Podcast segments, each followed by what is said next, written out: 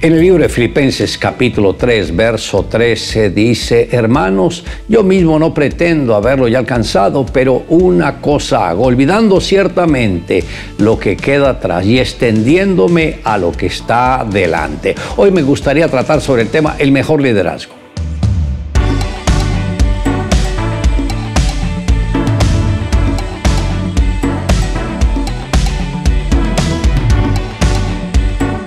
Cuando el Señor Jesús llegó al huerto del Hexemaní, la obra redentora estaba en un 80% y el otro 20% significaba el sacrificio.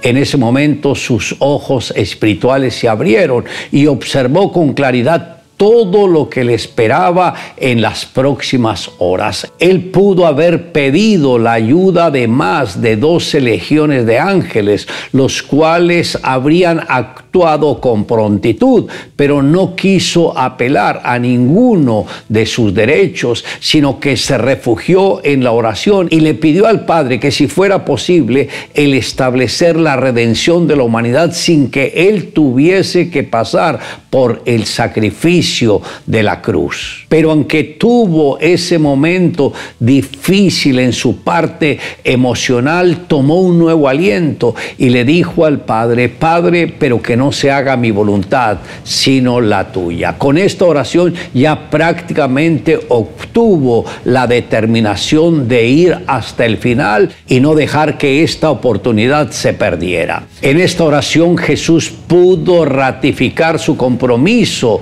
con el Padre y también con la redención de la humanidad. Estar comprometido significa una entrega plena, sacrificio, obediencia, trabajo y amor. El Jesús sabía que el hecho de ofrendar su propia vida por la redención de la humanidad iba a presentar obstáculos, pero él se apoyó siempre en la voluntad del Padre, aunque el Padre simplemente le estaba apoyando a lo lejos, pero en su momento más crítico un ángel estuvo solamente para protegerlo en medio de la oscuridad en que el Señor se encontraba. Pero gracias a Dios que el Señor se sobrepuso a todo y pudo ofrendar su vida en la cruz del Calvario por la redención de nosotros. Pablo antes de su encuentro personal con Jesús era un líder que se dispuso para influenciar en detener el avance del cristianismo, mas al ser convertido al cristianismo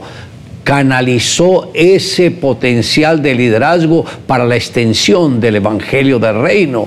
Pablo llegó a un punto donde pudo sentirse satisfecho con lo que ya había logrado, pero él entendió que cada conquista era una oportunidad de avanzar sin que las glorias pasadas se convirtieran en un obstáculo en su visión ministerial. Admiro al liderazgo que el Señor nos confió porque ellos han decidido servir de corazón al Señor, se han esforzado por implementar la visión que el Señor nos confió sin detenerse a pensar el precio que ellos tenían que pagar. Y por esta actitud que tuvieron, puedo decir que Dios nos ha dado el mejor equipo que alguien pueda tener. Ninguno de ellos ha buscado establecer su propio reino, sino que se esmerado por engrandecer el reino de Dios. Cada uno de ellos actúa con un corazón genuino, sin pretensiones, con transparencia y con ese gran espíritu de fidelidad. Estos integrantes son los que revelan el grado de compromiso que tenemos con la visión. La ballena Humphrey, llamada así por los científicos, estaba metida en problemas según el entender de los técnicos, se había metido por la boca del río San Joaquín y nadando río arriba estaba ya en aguas dulces. Necesitaba regresar cuanto antes al océano. La pregunta era, ¿cómo se puede dirigir a una ballena de 45 toneladas? Una flotilla de 33 barcos llevó a cabo muchos intentos para empujarla hacia el océano, pero nada parecía eficaz para conseguirlo. Finalmente los científicos colocaron un equipo de sonido en el agua para transmitir sonidos propios de la especie de Humphrey. el equipo acústico resultó efectivo y Humphrey regresó a casa siguiendo la dirección de los sonidos cuyas emisiones le resultaban familiares. ¿Podemos aprender nosotros de la experiencia de aquellos científicos marinos? Nuestra dirección será más efectiva si nos empujamos y no atropellamos a la gente, sino que les permitimos responder a sonidos y voces familiares. Podremos estar utilizando muchos recursos de presión al dirigir a otros, pero seremos siempre más efectivos si dirigimos de tal manera que las personas puedan oír y a través de nosotros la voz de Cristo. Jesús dijo, mis ovejas oyen mi voz.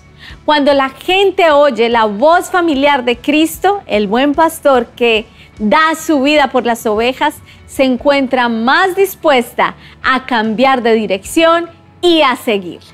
Le invito a que me acompañe en la siguiente oración. Amado Dios, gracias por pensar en nosotros, por haber extendido tu misericordia y por permitir que nos enfoquemos en la visión que tú tienes para la redención de tantas personas. Queremos ser instrumentos en tus manos. Ayúdanos, Señor, a cumplir con este propósito. Te amamos, Dios, en Cristo Jesús.